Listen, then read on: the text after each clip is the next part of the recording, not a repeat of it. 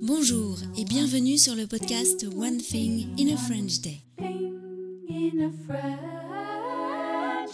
Aujourd'hui, lundi 19 février 2024, cet épisode, le numéro 2332, s'intitule Prendre la bonne diagonale, Kung Fu en autonomie. J'espère que vous allez bien et que vous êtes de bonne humeur. Je m'appelle Laetitia, je suis française, j'habite près de Paris et je vous raconte au travers de ce podcast un petit bout de ma journée. Vous pouvez vous abonner pour recevoir le texte du podcast, le transcript, sur onethinginafrenchday.com.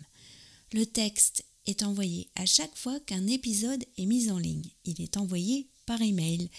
Le transcript existe en deux versions, le texte seul ou bien le texte accompagné de notes culturelles, de tournures de phrases utiles, de français naturel ou encore de photos, cela change à chaque fois. Vous pouvez vous rendre sur le site du podcast pour choisir la version qui vous convient le mieux. Prendre la bonne diagonale Kung Fu en autonomie. Dans deux semaines, ce sont les championnats de France de Kung Fu traditionnel à Nice. Alors, je m'entraîne. Je vais passer dans deux disciplines, le main nue et le sabre. L'enchaînement de main nue n'est pas celui où je me sens le plus à l'aise. J'ai donc profité des vacances, puisque nous sommes en autonomie sans notre prof, pour travailler les passages qui coincent. Notamment cette diagonale, où je ne fais que monter et descendre, et où le passage de Poubou vers Gongbu, enchaîné avec un saut, est clairement mon point faible.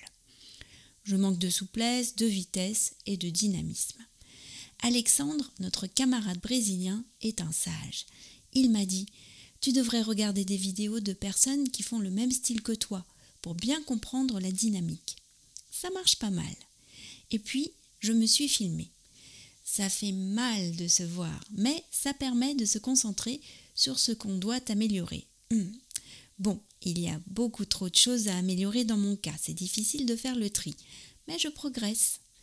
Quand je regarde les vidéos que j'ai faites de cette fameuse diagonale, je vois en arrière-plan les autres qui s'entraînent à faire des roues sans les mains et des vrilles dans la fosse qui se trouve au fond de la salle. Le championnat de kung-fu moderne est pour bientôt aussi, fin mars, près de Marseille. Vous l'aurez compris, c'est plus acrobatique que le kung-fu traditionnel. Plusieurs membres de l'équipe s'y rendent. Julien, Célim, Nicolas, Mehdi et une jeune camarade de 8 ans. La roue sans les mains, c'est un des objectifs de Michaela. Cette semaine, elle n'a travaillé que ça. Elle ne la passe pas encore, mais ce n'est pas loin. Il faut juste qu'elle trouve la bonne impulsion. Josepha est passée mercredi dernier et lui a donné quelques conseils.